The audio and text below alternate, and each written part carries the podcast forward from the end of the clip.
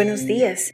Bienvenidos a este espacio matinal. Hoy el título será Los de limpio corazón verán a Dios. Y la lectura bíblica se encuentra en el libro de Mateo capítulo 5 versículo 8 y dice, Bienaventurados los de limpio corazón, porque verán a Dios.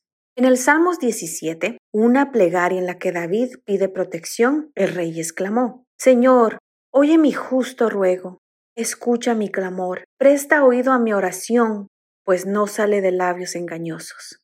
Pero, ¿no se supone que toda oración debería ser un clamor de corazones y labios sinceros? En 1892, Ellen G. de White ofreció una de las más hermosas definiciones de lo que es oración cuando dijo, orar es el acto de abrir nuestro corazón a Dios como a un amigo. Me parece oportuno compartir aquí lo dicho por Henry Nowen. Orar es andar a la plena luz de Dios y decir sencillamente sin tapujos, soy humano y tú eres Dios. Sin embargo, aunque la oración debería ser un ejercicio de sinceridad de principio a fin, Jesús nos advierte, cuando ores, no seas como los hipócritas, porque ellos aman orar de pie en las sinagogas y en las esquinas de las calles para ser vistos por los hombres. Aquí vemos el infernal intento de combinar oración e hipocresía. En aquellos tiempos la palabra griega hipócrites se usaba para identificar a un actor, alguien que finge ser diferente de lo que realmente es. Hay momentos en que nuestra oración no refleja el anhelo del alma, en que nos inclinamos ante Dios fingiendo ser lo que no somos para ser escuchados por otros oídos, parte de los de Dios. Una oración hipócrita está llena de palabras grandilocuentes y altisonantes, por lo que solo procura la aceptación y la admiración de los demás.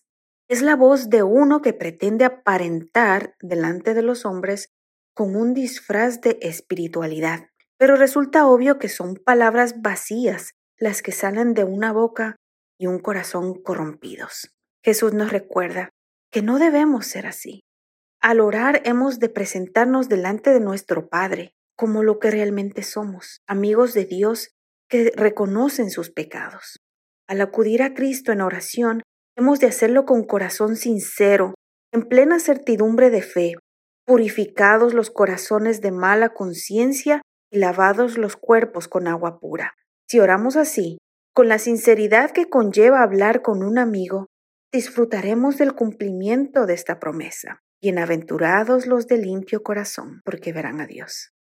Y esos son los que acuden delante del Padre para decirle, crea en mí, Dios, un corazón limpio. Es mi oración que Dios nos ayude día tras día a ser sinceros y honestos, porque en realidad es el único que puede mirar nuestro corazón. Que Dios te bendiga y tengas un excelente día.